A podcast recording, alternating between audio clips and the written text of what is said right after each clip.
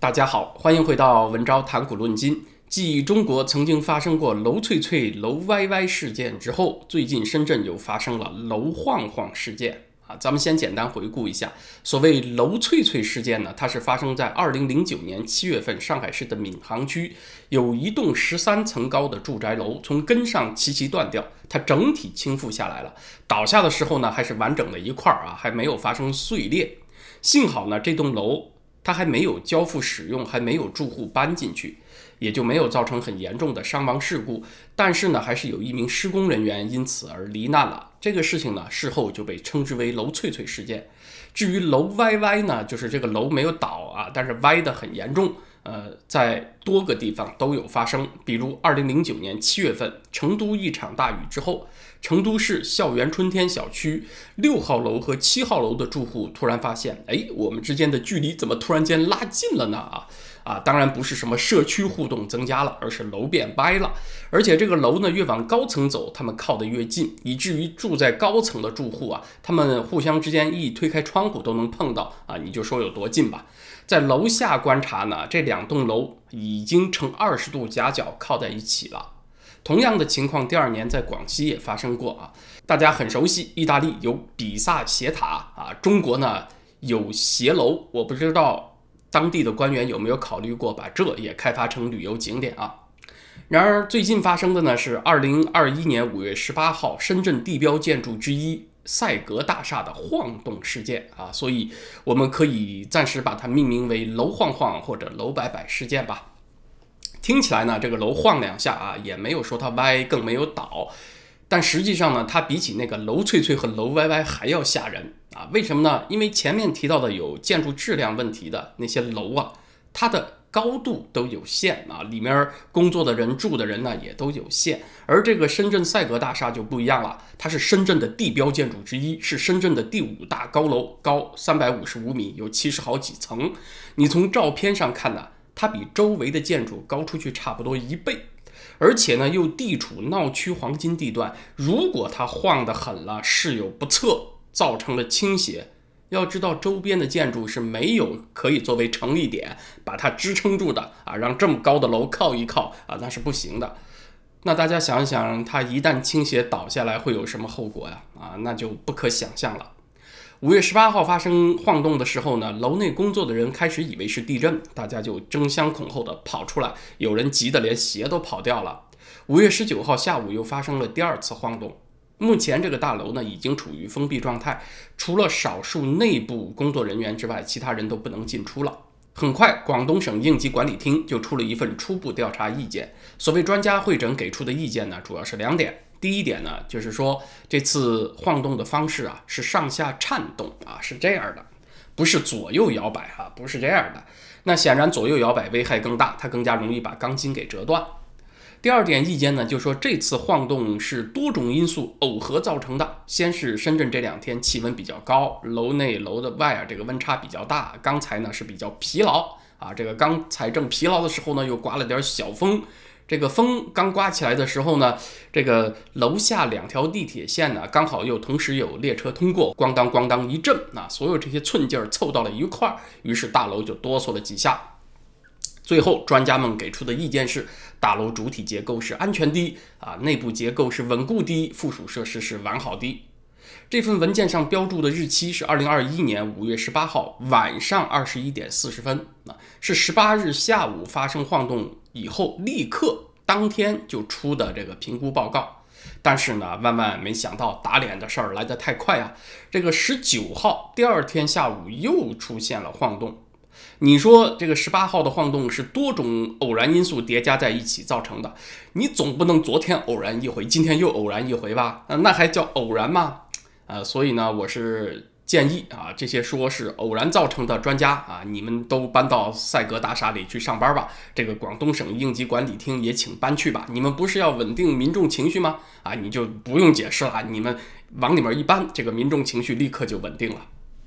根据百度上的介绍呢，这个赛格大厦是中国知名的建筑设计师陈世民设计的。这栋楼的设计啊，在二零零一年还获得了当年国家科学技术进步奖的二等奖啊。结果呢，你刚进步了二十年就晃了。楼晃晃这个事情出来以后呢，二十年前的一篇硕士研究生论文跟着火了啊？为什么呢？因为这篇文章揭示出了赛格大厦的一系列严重问题啊，早在二十年前就揭示出来了，就包括边施工边改设计图，先施工再设计，在设计图纸完成之前就动工了。论文还特别指出，赛格大厦最严重的问题是它的天线震荡，封顶之后才发现这个问题，于是呢就把天线截短了一段。然后呢，又补了一段啊，这个过程听起来呢，就是压根儿没有精确计算过，都是出了错以后再改啊，改了再出错再改。这篇文章被翻出来的有意思之处，就是在于提出这些问题的人并不是什么资深专家，就是一个研究生。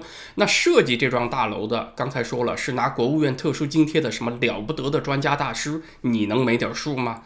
啊，而且它又是一个地标建筑，又是各方比较瞩目的验收这幢大楼的专家，你们看不出来吗？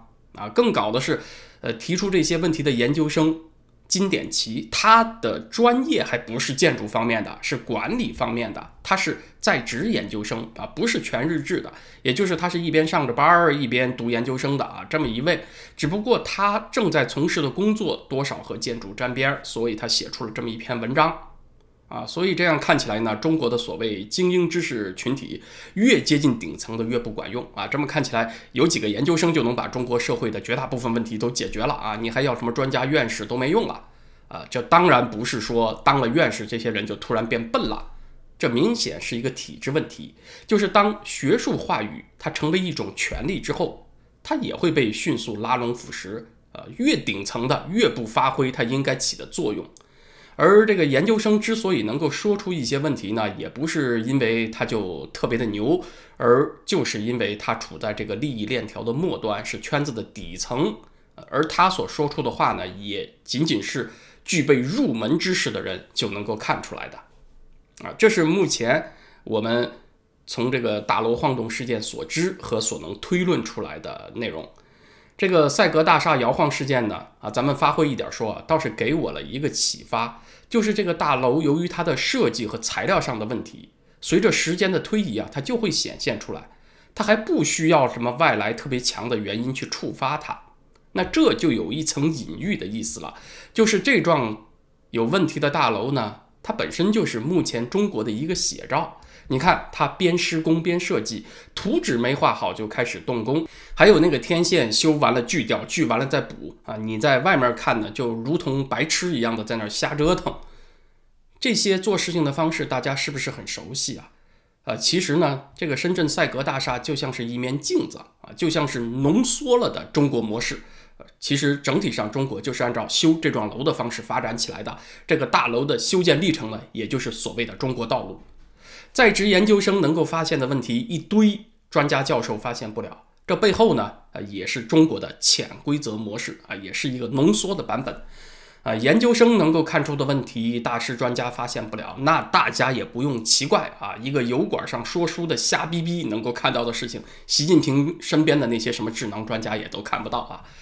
在我这个频道呢，经常会有朋友留言问啊，你说了这么多啊，你就给个准话吧，共产党怎么样才能垮掉？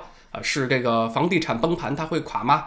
还是说这个物价冲到火星它就垮了？还是打台湾输了它就垮了？还是内斗政变就垮了？也许所有这些事情都不发生，它到时候就垮了。甚至头一天你看起来还是社会稳定、铁桶江山呢，甚至你看起来它的经济发展还很好呢。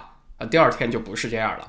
就如同这个深圳赛格大厦，在它晃之前的头一秒钟，都没人想到它会晃啊！你看看，没有十二级强风吧，没有六级以上地震吧，甚至连内部大拆大建的折腾都没有。总之呢，就是出于它固有的结构问题、材料问题，到它该晃的时候，它就晃了啊！当然，它晃呢，并不意味着马上就倒，这里就是一个比喻的意思。我最近呢在看大陆学者毛海建先生所写的《天朝的崩溃》，虽然说这本书里面很多具体判断我并不赞成，但是呢，它是比较少有的那么一本研究第一次鸦片战争内容非常详实的著作。其中有那么一段呢，啊，给我印象非常深刻。今天呢，和大家分享一下，就是啊，其实道光皇帝是无论如何不想和外国发生军事冲突的。整个体制也没有人想打仗，但是呢，清朝这个官僚体制设计上的逻辑，它所产生的那个合力就是往战争那个方向去推。总之，到时候了，你就横竖躲不了一战的命运啊！咱们简单叙述一下啊。故事来到公元一八三八年六月份，是林则徐作为钦差大臣前往广东禁烟前的七个月。鸿胪寺卿黄觉滋给道光皇帝上了一份奏折啊，这个鸿胪寺就是个司礼机构。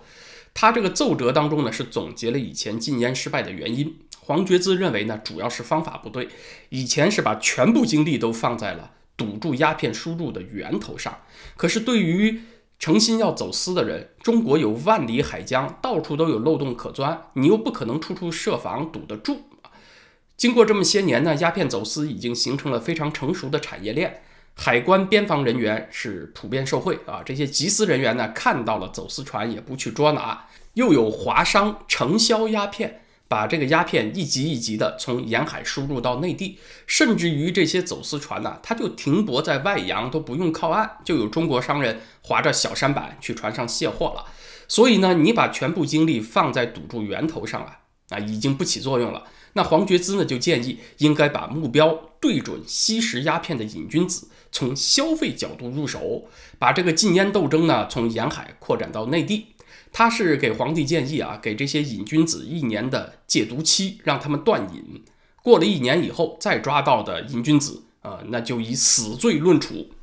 道光皇帝拿到这份奏折以后呢，他自己没有马上表态，而是呢把奏折转发给各地督府，啊，让你们这些地方大员针对这个建议各抒己见，再回报上来。因此呢，道光皇帝大约收到了二十九份回复的意见书。啊，那大家猜一猜结果是什么呢？在这些回复意见里面呢，只有八份同意黄觉滋的意见，剩下的人呢，有的是认为啊，对这个瘾君子加重处罚就可以了吧，就呃关几年牢或者罚做苦役罚款就可以了，不用杀头那么严重嘛。但其实呢，如何处置吸毒者，并不是他们之间分歧的关键。关键是啥呀？关键是所有这二十九份反馈的意见书一致反对把禁烟的重点从赌源头转移到消费上啊？为什么会这样呢？那就得从清朝的官僚体制里面去找原因了。如果地方官没有能够在皇帝要求的时间内宣布自己辖区内消灭了吸毒现象啊，你肯定会因为办差不力受到弹劾以及处罚。可是，如果你宣布自己这个辖区内已经没有吸毒了，以后在你的辖区内又发现了呢？按照清朝的体制，无论该官调往何处，你都要承担失察的责任。但是如果只抓贩运、销售鸦片的行为呢？就算在你的辖区内消失以后又复发了，也可以解释为是偶然的，是从外省流窜过来作案的啊。对于这种案子呢，抓住一个就算立一份功，抓不住呢，你也有的可以解释的，不是本官办差不力，是邻省啊，他们办差不力啊，他们没有做好他们该做的工作啊，造成这些鸦片贩子狡猾狡猾地就跑到我们这儿来了。所以大家想一想啊。如果你是地方官，你是更加愿意打击消费呢，还是打击贩售呢？这个答案难道不是很明显吗？更加进一步的是，所有内地省份的地方官都非常乐意把禁烟的责任推给广东一省啊，那是因为当时全国只有广州一口对外通商啊，他们都是众口一词的大骂啊，你们这些广东。海关腐败呀，你们查禁不力呀，害得我们跟着吃瓜唠啊，一个个都特别正义啊，都是你们的腐败造成了鸦片流播内地。地方大员们众口一词的主张，严堵海运输入，还必须加强力度，还得朝这个方向努力。黄觉滋的意见呢，是把那些吸食鸦片的人呢抓起来处死，这当然是很鲁莽、很激进的。事实上也不太可能这么去做啊。但是它的基本逻辑是合理的，就是你在防堵鸦片输入这么一条思路上走了这么多年，成效不彰，你很自然的要反省、总结一下，切换思路，考虑在消费这一端上用力，对吧？但是清朝的官僚体制呢，就是把这样一个解决问题的方向自动给屏蔽掉了。那么好。道光皇帝一看，如果是要去加重处罚吸食鸦片的人啊，内地各省份的官员都会抵制，那这条路也不容易走通。那好吧，那还是继续在严堵海口这个方向上使力，呃，得把这个手段变得更强硬。可是广东海关又腐败了，怎么办呢？那自然想到的就是派中央巡视组去吧，就委任林则徐为专任禁烟事务的钦差大臣，你去广东。林则徐呢是领会了皇帝的方针政策啊，总之就是要继续严防死堵嘛。那我去了以后，也就不再仔细区分正常贸易和鸦片贸易啊，我就是去和外商死磕去了。呃，他确实呢对国际形势也比较懵懂，这不是他个人的错啊。当时整个中国的社会风气都那样。虽然呢缉毒是正义之举，但是呢道义上的优势最终还是没有能够弥补外交上的欠缺，造成了国与国之间的战争啊。整个过程呢，我们以前的节目有谈啊，这里就不细说了。在林则徐离京之前，道光皇帝就给了他两句话，一句是鸦片务须杜绝，另外一句是边信绝不可开。这个边信呢，信是挑衅的信啊，就是千万不要和外国发生军事摩擦。之所以林则徐后来被罢官充军，也就是他违背了后面一条训示。所以我们看得出来，道光皇帝心里是一千个一万个不愿意打仗，但是最终还是打起来了。这与道光皇帝本人的意愿呢关系不大，也不能说呢都起因于林则徐的激进，而是当时整个体制的底层逻辑，来自于各个方向的合力，就推动这个事情它必定朝这个方向走。那我们今天之所以能够把这个因果关系看得比较清楚啊，一步一步怎么来的都看得很清楚，那是因为我们事后分析嘛。